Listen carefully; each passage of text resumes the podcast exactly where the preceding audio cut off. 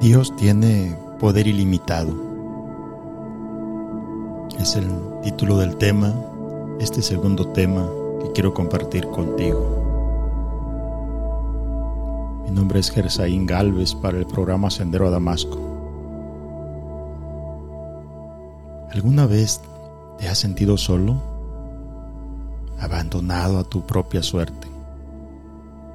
¿Tendrá Dios una respuesta a este dilema?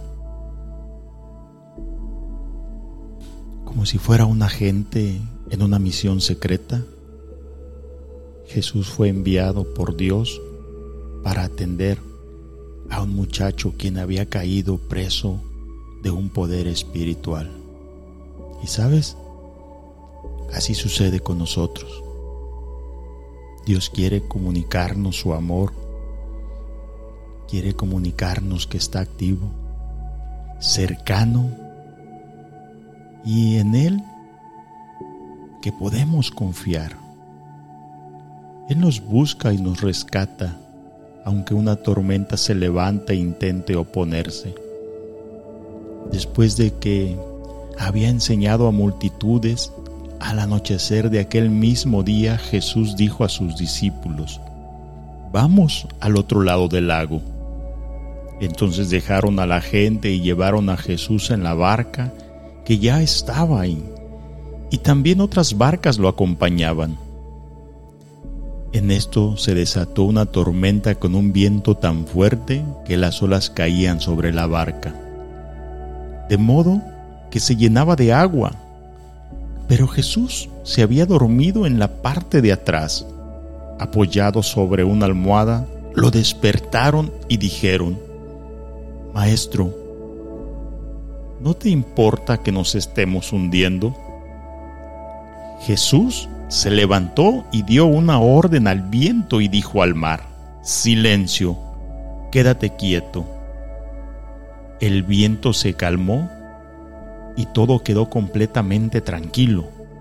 Después Jesús dijo a sus discípulos, ¿por qué están asustados? Todavía no tienen fe. Ellos se llenaron de miedo y se preguntaban unos a otros, ¿quién será este que hasta el viento y el mar lo obedecen? Jesús es suficientemente poderoso para un par de palabras detener toda una tempestad. Nuestra fe siempre debe ser mayor que nuestro miedo porque Dios está siempre con nosotros. Por medio de Jesús, Dios nos demostró que ninguno de nosotros nos encontramos fuera de su alcance y que si estamos en el barco con Él y se levantan las olas más amenazantes, puedes confiar en que llegarás a salvo al otro lado. Su poder es ilimitado y su amor también. Después de la tormenta, Jesús y sus discípulos llegaron al otro lado del lago en cuanto Jesús bajó de la barca, se acercó un hombre que tenía un espíritu impuro. Este hombre había salido de entre las tumbas, porque vivía en ellas. Nadie podía sujetarlo, ni siquiera con cadenas, pues aunque muchas veces lo habían atado de pies y manos con cadenas, siempre las había hecho pedazos sin que nadie lo pudiera dominar.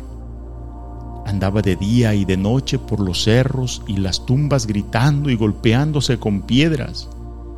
Pero cuando vio de lejos a Jesús, echó a correr y poniéndose de rodillas delante de él, dijo a gritos, No te metas conmigo, Jesús, Hijo de Dios Altísimo, te ruego por Dios que no me atormentes. Hablas así porque Jesús le había dicho, Espíritu impuro, deja a ese hombre. Jesús le preguntó, ¿cómo te llamas? El Espíritu contestó, me llamo Legión, porque somos muchos. Y rogaba mucho a Jesús que no enviaran los espíritus fuera de aquella región. Y como cerca de ahí junto al cerro. Había un gran número de cerdos comiendo, los espíritus le rogaron, mándanos a los cerdos y déjanos entrar en ellos.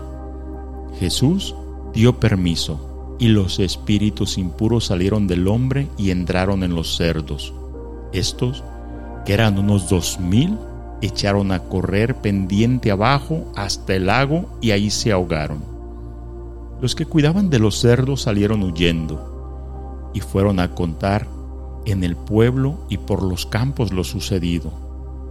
La gente acudió a ver lo que había pasado y cuando llegaron a donde estaba Jesús, vieron sentado, vestido, en su cabal juicio al endemoniado que había tenido la legión de espíritus.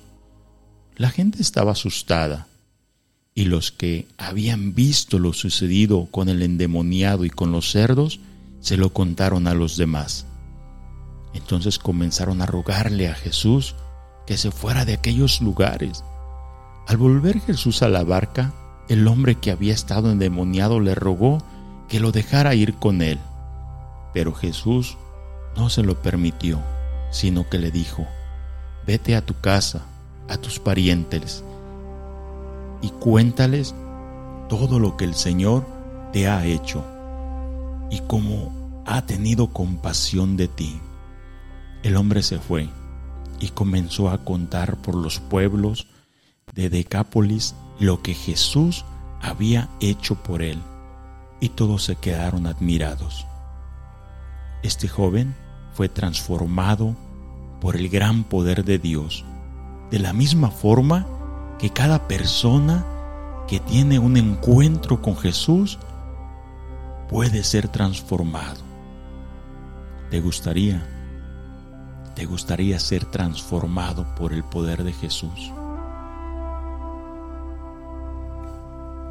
Mi deseo es que Dios te bendiga grandemente a ti y a tu familia.